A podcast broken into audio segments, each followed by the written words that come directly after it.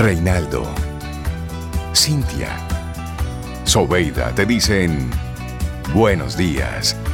Esto es Camino al Sol.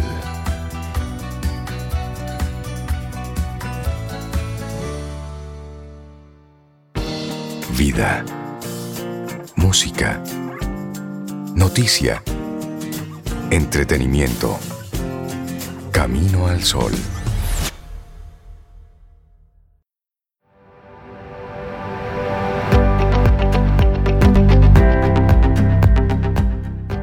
Tarea no es buscar el amor, sino simplemente buscar y encontrar todas las barreras dentro de ti que has construido contra él. Una frase de Rumi. Y nosotros seguimos avanzando en este, en este camino. Y qué chévere es cuando tú puedes caminar con gente que vibra igual que tú, con Sí. gente que tiene esa conexión, también esa intención, ese interés de ir, de ir rodando de la mejor manera posible. Dalul Ordey, nuestra experta en el cerebro, en las neuronas, nos acompaña. Dalul, buen día. ¿Cómo Buenos estás? días, Buen Seobe. día, amiga Qué bueno verte, Dalul. ¿Cómo estás? que anda por ahí. ¿Cómo están todos? Laurita es de la secreta. Ella siempre está por ahí atrás, pero no se ve. Estamos bien, Dalul. ¿Y Qué tú bueno. cómo estás? Yo estoy muy bien, eh, Qué bueno. adaptándome a esta covidianidad de, de mucho trabajo, de tener que organizar muy bien el tiempo para que nos dé, nos rinda para Sí. todo lo que todo Pero lo que hay que hacer. Estamos Y mandando a también- descansar un poco. También aprendiéndome a hacer un poquito la loca y soltar de vez en cuando un par de cosas en banda y decir, ok, hablamos ahorita, sí, eh, mira, se me, Sí. ca- se me cayó el internet, hablamos ahorita. Eso es válido. La nueva excusa. Pero nosotros, nosotros hoy estamos invitando a descansar. Y a De cuidarse. hecho, de hecho, ayer a mí me pasó, en mi casa hubo un apagón desde tempranito en la mañana, se apagó todo, inversor, todo, y yo tenía una reunión con el Ministerio de Educación a las 3 de la tarde, otra reunión y yo dije, vengo ahora, agarré la mochila y por ahí mismo a, buscar internet. a buscar internet. Y me pegué hasta las siete y pico de la noche que me tuve que Wow. quedar donde estaba porque no pude salir. Entonces, Ah, caramba. ya ustedes saben, pero bien. Bueno, Esas Qué son, esas son parte de la, de la Sí, que sí, nosotros sí. tenemos que irlo a- asumiendo. Por eso cuando nos dé uno que otro medio ataque de pánico en algún momento, No, respira. respira. Porque es que tenemos que Suelta. acostumbrarnos a todo esto, de verdad. Sobe que estuvo haciendo la compra ayer. Sí. esa fue mi primera experiencia. Sí, porque algo que de forma regular tú puedes disfrutarlo. Ir Sí. tranquilo por los anaqueles, ir tomando cosas, tomo uno, lo dejo. Algo que tú, estoy poniendo esa actividad solamente. O puede ser una práctica Sí. deportiva. Yo me pongo un timer y digo, en 15 tengo que estar afuera. Y como yo sé dónde está todo, Pero que entonces ahora tenemos un Sí. cambio. sí, ahora tenemos Y un de repente, Sí, sí, algo que disfrutabas mucho, Dalul, pues ya no, Ay, sí. ya no lo hago tanto. Entonces, No, todo eso tiene un impacto en el Sí. tutú. A mí me encantaba, claro, a mí me encantaba ir al, a mí me encantaba ir al supermercado. Ya me estresa, o sea, ya, ya. Ya se convierte en me una actividad estresante. convierte- Eso yo lo conversaba ayer con una persona que decía que le dijeron tantas veces que ella era una persona de riesgo y que, que ahora cuando, cuando intenta salir al parqueo de su casa le da pánico. Ah, porque, porque lo asumió tanto, lo internalizó tanto de que yo soy una persona de riesgo y de que me puedo contagiar y de que, que, Oh, que wow. ahora el, el, el tema es cómo voy a salir, incluso hacer lo, lo necesario que hay que hacer. Entonces, eso, eso es un tema que, que va a seguir pasando y que vamos a tener que seguir eh, abordando por mucho tiempo hasta que todos nos habituemos en mayor o menor grado a, las, a la nueva realidad que, que- que nos ha tocado vivir y que, que vamos a tener que seguir viviendo porque ya el tapabocas es parte del vestuario, ya hágase lo bonito que le combine porque eso va a pasar y eso no va a, a- a- pasar por todo este tiempo, o sea, vamos a tener que seguir protegiéndonos Ujú. el uso de, de desinfectantes, de alcohol, del proceso de higienización, o sea, todo eso ya forma parte de la nueva rutina de vida del ser humano. sí. Y eso lo tenemos que asimilar, nos guste o no, porque Sí. es parte de, de garantizar la propia estabilidad de, del proceso de, de- mantener una vida saludable. Entonces, Y el cerebro no, no, no, no capta eso de manera automática y hace así, se switchea, da luz. Dice, ok. lo que pasa apa- es, sí, lo que pasa es que necesitamos un poquito más de práctica, porque tenemos muchos Ah. años haciéndolo de la otra manera. ok. Entonces, eh, lo estamos haciendo ahora no porque queremos, sino porque la situación nos ha obligado. Entonces, Ujú. también hay, de alguna manera, hay un poco de resistencia a, eh, natural al cambio. Y que también lo que nos decimos, Dalul, porque nos decimos, Sí. esto está malo, esto sí está malo. Y bueno, esto no está ni bien ni mal, esto es diferente, eso sí. Entonces, dis- Esto que tú te digas eso, mira, esto no está mal, pero es diferente. De repente diferente. tu cerebro dice, bueno, diferente lo podemos manejar, mal yo no lo puedo manejar, pero diferente Ah, sí.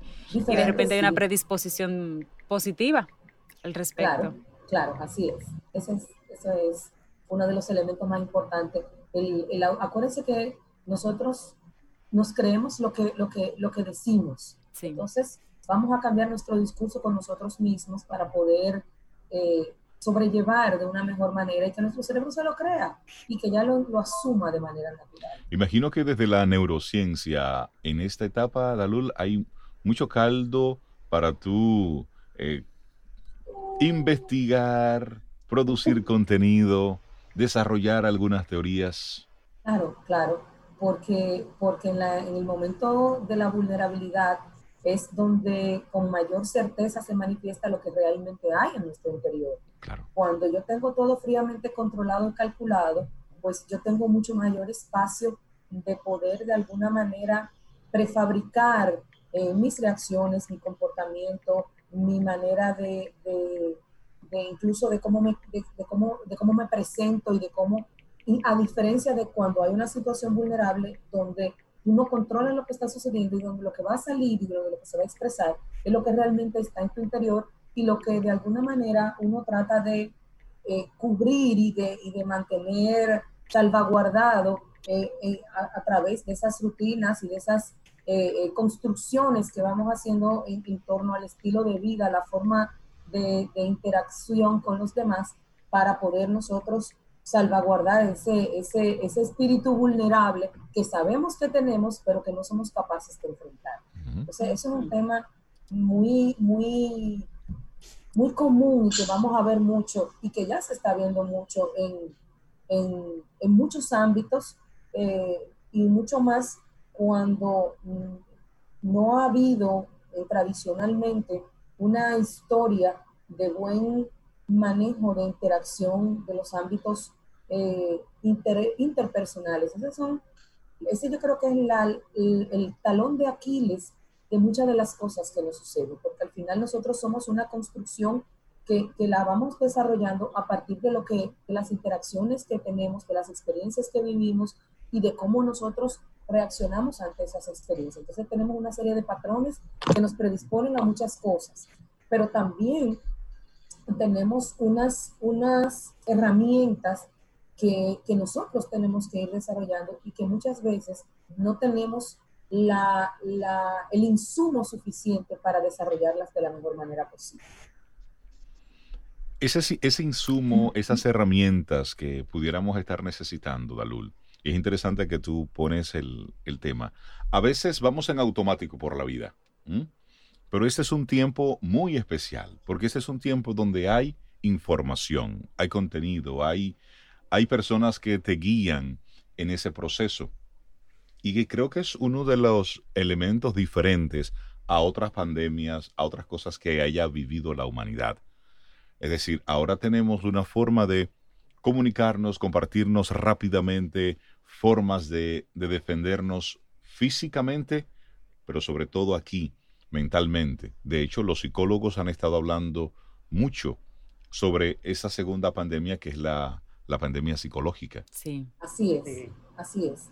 Eh, y, de hecho, el, el tema viene dado también porque hay, una, hay un aspecto natural que viene dado con, con este proceso, que es el tema de la condición social, que lo hemos mencionado en otros momentos, y es el tema de yo saber cómo el otro se siente y, y ser empático a partir de, de- de- de tener ese conocimiento. Yo creo que por primera vez en mucho tiempo, casi todos estamos sintiendo lo mismo en mayores niveles de intensidad, pero eh, de alguna manera todos sentimos la impotencia de no poder hacer cosas, la, de, no poder estar cerca de los seres queridos, de, de, ver gente que tiene un nivel de inconsciencia que, que, dice, bueno, pero que si, tú no, si no lo hacemos todos, esto no se va a terminar. Entonces, de alguna manera, socialmente estamos compartiendo una serie de, de sentimientos, de emociones, de, de situaciones que nos han que, puede trabajar en dos maneras, o puede trabajar de manera positiva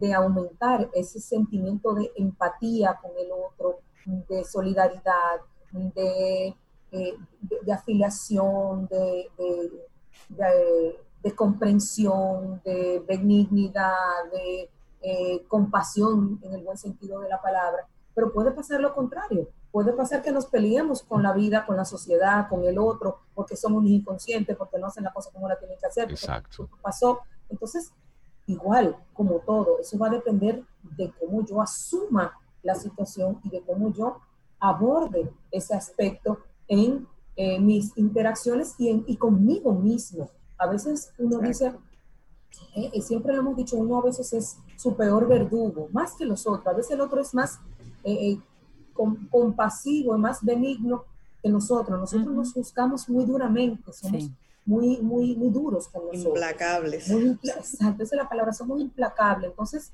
quizás aprender a decir, bueno, mira, sí, eh, de verdad, yo tengo que muchas, muchas cosas que hacer, pero tú sabes que hoy yo necesito tener media hora, una hora para mí y apago y me desconecto y pongo un programa de televisión o simplemente no hago nada, o pongo música o leo o me pongo a muñequito, lo que usted sienta que necesita, pero ese permiso nos cuesta mucho dárnoslo.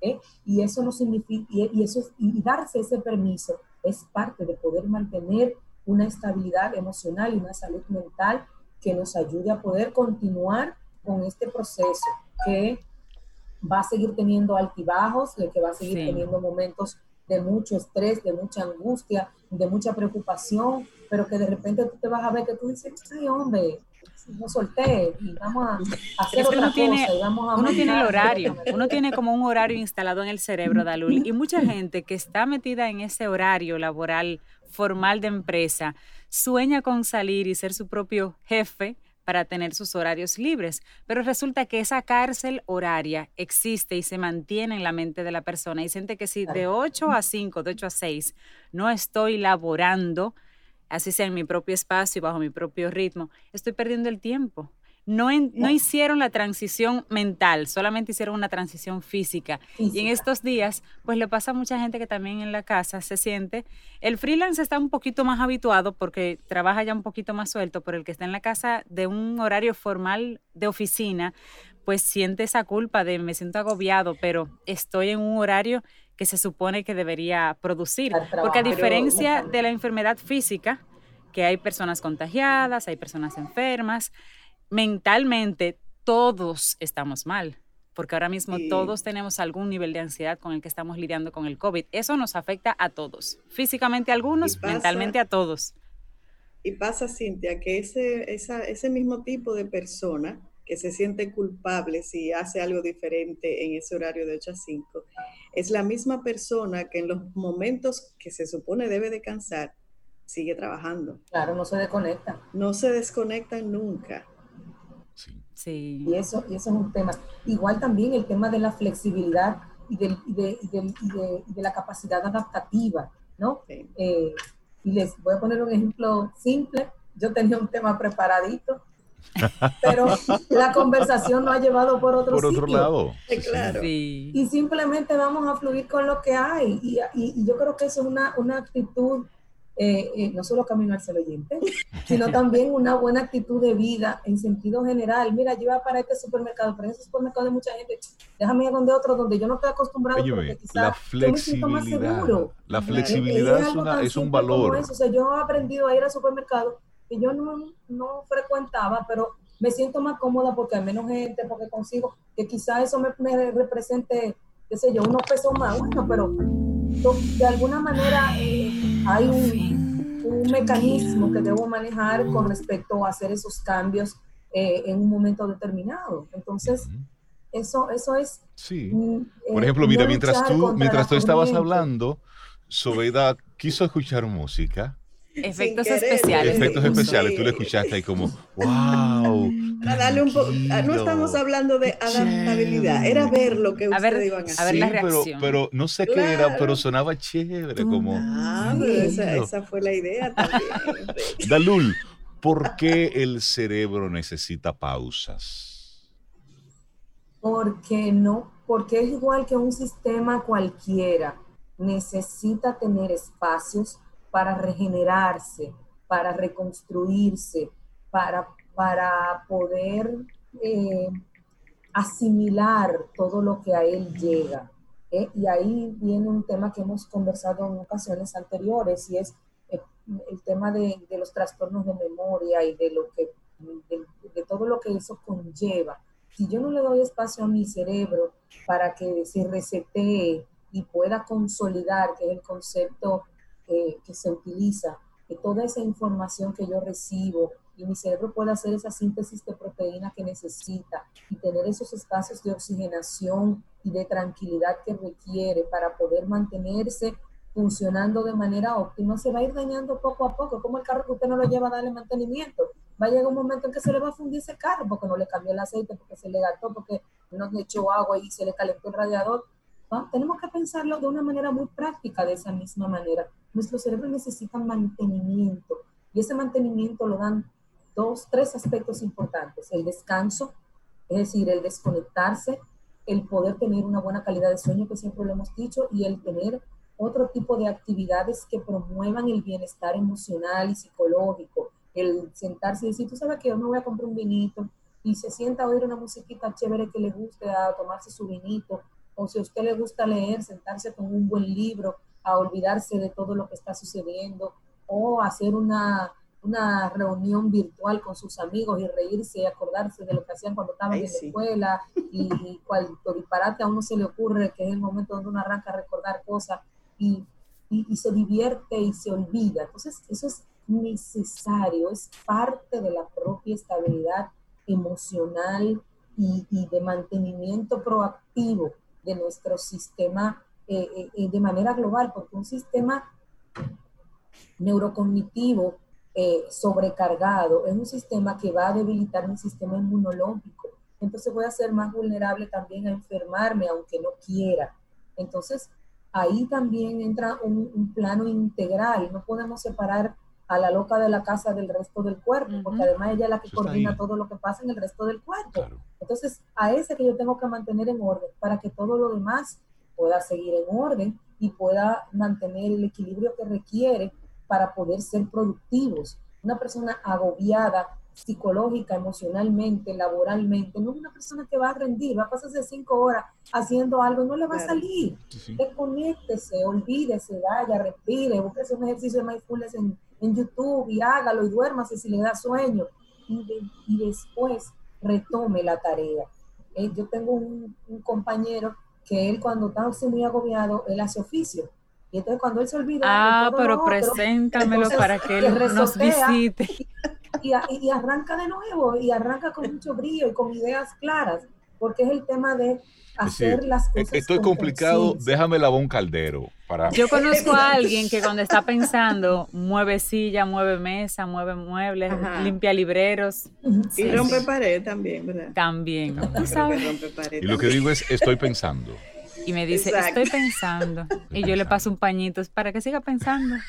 Dale, dale esa esquinita ahí para que siga Una pensando. escoba, un Ya que suave, ya que está en eso. Dalul, ese descanso es diferente para cada persona. Una persona puede tener un ciclo de sueño que para otra sea insuficiente y sea sueño de calidad en ambos casos. Así es, así es. Hay personas que por el propio estilo de vida se han acostumbrado a dormir pocas horas, pero a dormir pocas horas con mucha calidad de sueño. Ok. Entonces, no, usted se puede acostar bien temprano, pero con much- 80 preocupaciones, pasarse 8 horas en la cama y no haber descansado nada y levantarse más cansado que como se acostó. Claro. Y hay otro que se faja, que se acuesta a las 12, se levanta a las 5, pero esas 5 horas cayó ahí en esa cama que, que Como que una más roca. nunca supo del mundo y, y descansó y se levanta con todo el brío, aunque se levante más temprano y aunque se acueste más ¿Y por qué tú tarde. sigues hablando de rey? Cualquier parecido es pura coincidencia. Mira, lo mío es uno, dos y Pa. me fui. Una Sí, sí, sí. bendición Sí, sí, sí. eso. Yo a mi hermana, Tú- yo tengo tú una hermana mucho. que yo la relajaba, Yo yo, le decía. Morticia, yo no sé si ustedes se acuerdan de Lily Sí. Monster. Ella decía, voy a dormir, pan, se dormía. Ella así mismo. Nosotros dormíamos estábamos hablando de repente, mira, manita, que se cuando de ti. Y ella así, ok. Ya, pero literal, ok. Volteaba la cara y ya, ya estaba rendida durmiendo. Ah, pero Yo soy un así. poco así. También. Y, y eso, Sí. y eso, es un, eso es un privilegio, la verdad que es Sí, un sí, privilegio. sí. Pero igual, a, quizá a mí me favorece mejor salir a caminar y dar una vuelta, aunque sea en, en- carro, por el malecón, ver agua, coger brisa, eh, y yo llego nueva. Pero hay otras personas que necesitan hacer otras cosas. Entonces, ahí viene esa, esa tarea de descubrirse con, con, con esos elementos que me hacen a mí ser mejor y que me hacen a mí estar más armónico conmigo mismo, más tranquilo, más feliz y a la vez más productivo, que es, es Claro. al final lo que, lo que de alguna manera pues muchas veces queremos lograr con todo este tipo de, de elementos. Y además, una cosa importante, hay que estar bien porque hay que estar bien, no porque yo tengo que ser buen productivo en el trabajo, hay que estar bien porque tengo que ser feliz, eso es lo primero que nosotros Punto. tenemos que tener en mente. Claro. Es Ese una el decisión. objetivo claro. 1A, sentirme bien y estar feliz porque sí, simplemente porque estoy vivo y porque soy un ser humano. Ya después lo otro viene por añadidura, porque tengo un logro laboral o académico o, Claro. o de lo que sea. Pero el sentirme bien por sentirme bien, el estar bien Porque por sí. el estar bien. Es, es Es como eso. se le dice, el juego tiene un sentido autotélico. El juego es un juego y punto. Su, su fin es jugar. Ya. No- ahora, si usted le quiere agregar otra cosa, bueno, que llegue por añadidura. Sí. Y entonces le- el, el tema de, de ser feliz y estar bien es igual, es autotélico. O sea, usted tiene que ser feliz y estar bien porque es lo que le toca como ser humano y usted tiene que internalizar eso y hacer conciencia de, de que, de que se lo merece, de que es así y de trabajar para eso. Y, Y si no lo dígaselo. hace, está contra natura. Eso es así. Sí, sí. Y dígaselo. Sí. Hoy Sí. estoy. Y luego póngale, hoy estoy bien. Y es una elección, entonces, hoy yo elijo estar bien. Luego lo demás, las deudas, los litos, los problemitas, las conversaciones pendientes, bueno, esos son la sal de la tierra para que usted se mantenga Sí. activo con Pero hasta una se ven más pequeños cuando tú tienes esa actitud. Claro. Porque tu Claro. mente entonces se predispone a resolver esas nimiedades que te están quitando un poquito de tu felicidad. Pero si Así son el gran monstruo y tú te sientes que te van a vencer, realmente es una cuestión de perspectiva. Dalul Ordey, muchísimas gracias por compartirnos este tu tema en el día de hoy. Guarda el otro tema para la próxima intervención. Lo que pasa, bueno, no importa, porque es un tema vinculado a que me gustó mucho, porque yo no, no lo había pensado y, y dije, déjame investigar sobre eso. Y es sobre cómo cambia el cerebro con la maternidad. Y es súper interesante todo lo que pasa ahí adentro y todo lo que sigue pasando a lo largo de la vida cuando usted comienza y cambia y es que eso está lo vamos a guardar para la próxima. Déjalo ser. Como cerca. ahora no Tú sabemos el de estás madre. oyendo el tema, Reinaldo. Cintia. Déjalo cerca para que hagamos un pequeño panel, señora productora, maternidad. y hablemos de Eso está bien maternidad. chévere, porque eso tiene unas maternidad. características bien Ay, cuando uno pone el tema es como que uno ya lo está pensando. Sí, Rey, ella no nos está haciendo caso, No. ella se está No, ella está haciendo la loca. No, no, no. Dale el que cuando quieran, podemos día. seguir, ¿eh? Ay, Es increíble. qué tema tan bonito, Así. Dalu. Es que tú sabes, es que yo, yo Ella tiene su playlist. como, un- como un, pro- como un proceso así como de, ah, ah, ah, estoy como a veces medio en la lalandia, pero yo eh, a veces me, me, me aterrizo. Bueno, pues, Muy hermoso Pero, ese tema, así que tema. Vamos ahí. a dejarlo ahí. Gracias.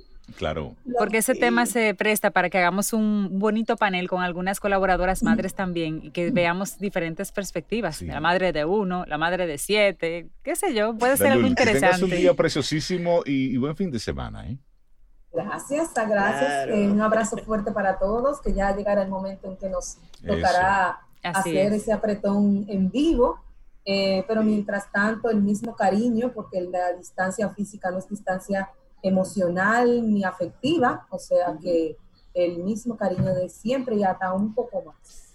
¿Y dónde, dónde te contacto para ese abrazo virtual contigo, Dalú? Oh, una cuando tú quieras, mira, por el celular, por Zoom. Yo, ¿Y por tus redes para los Estoy todo el oyentes? tiempo conectada. Aquí voy a estar en esta silla frente a la máquina. Todo Mira, y tus redes, Salud, para los oyentes, los que Claro. no tienen Claro, se acceso a tu celular. a Neurotraining rayita abajo RD. También pueden entrar a nuestra página web www.neurotraining.do eh, y también pues se pueden contactar al 809-851-8874. Excelente. Listo. Excelente. Un abrazote, cuídate mucho.